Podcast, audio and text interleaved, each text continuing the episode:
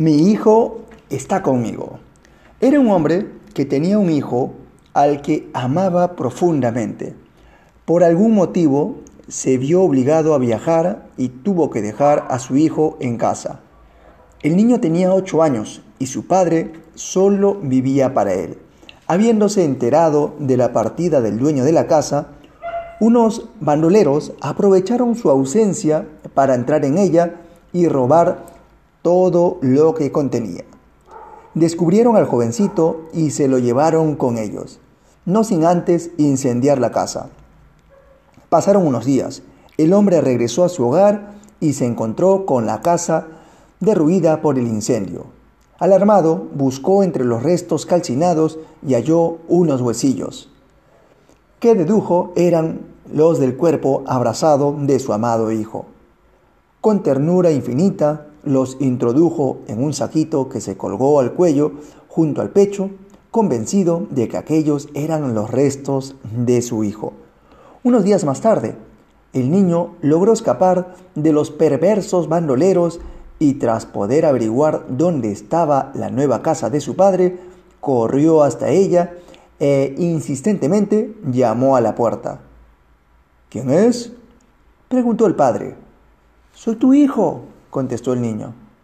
No, no puede ser mi hijo, repuso el hombre, abrazándose al saquito que colgaba de su cuello. Mi hijo ha muerto. No, padre, soy tu hijo. Conseguí escapar de los bandoleros. Vete, ¿me oyes? Vete, y no me molestes, ordenó el hombre sin abrir la puerta y aprisionando el saquito de huesos contra su pecho.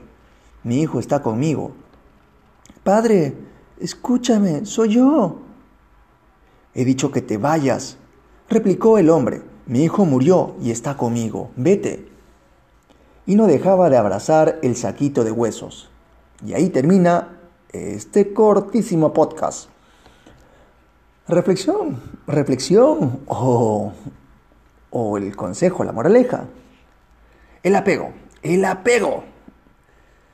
Te deja ver o bueno, nos deja ver definitivamente el apego. Nos deja ver, nos deja oír, te deja comprender, me deja comprender. El apego te aferra a lo irreal e ilusorio, sí, a lo ilusorio, y cierra nuestros oídos a lo real y trascendente, definitivamente. Entonces, ¿qué tenemos que hacer para conectarnos con la realidad y ver lo trascendente, dejar de apegarnos a las cosas y a las personas que ya no están, posiblemente, ¿no? Al internet, al televisor, a los objetos materiales, autos, si ya no lo tenemos, ¿no? Pues dejar de recordar eso y vivir del presente, de lo que tenemos en este momento. El apego. Bueno, sin nada más, nos vemos hasta el siguiente podcast. Y bueno, a disfrutar cada día, como cada día, como tiene que ser, y viviendo de la realidad lo que tenemos cerca y dejando a un lado el apego.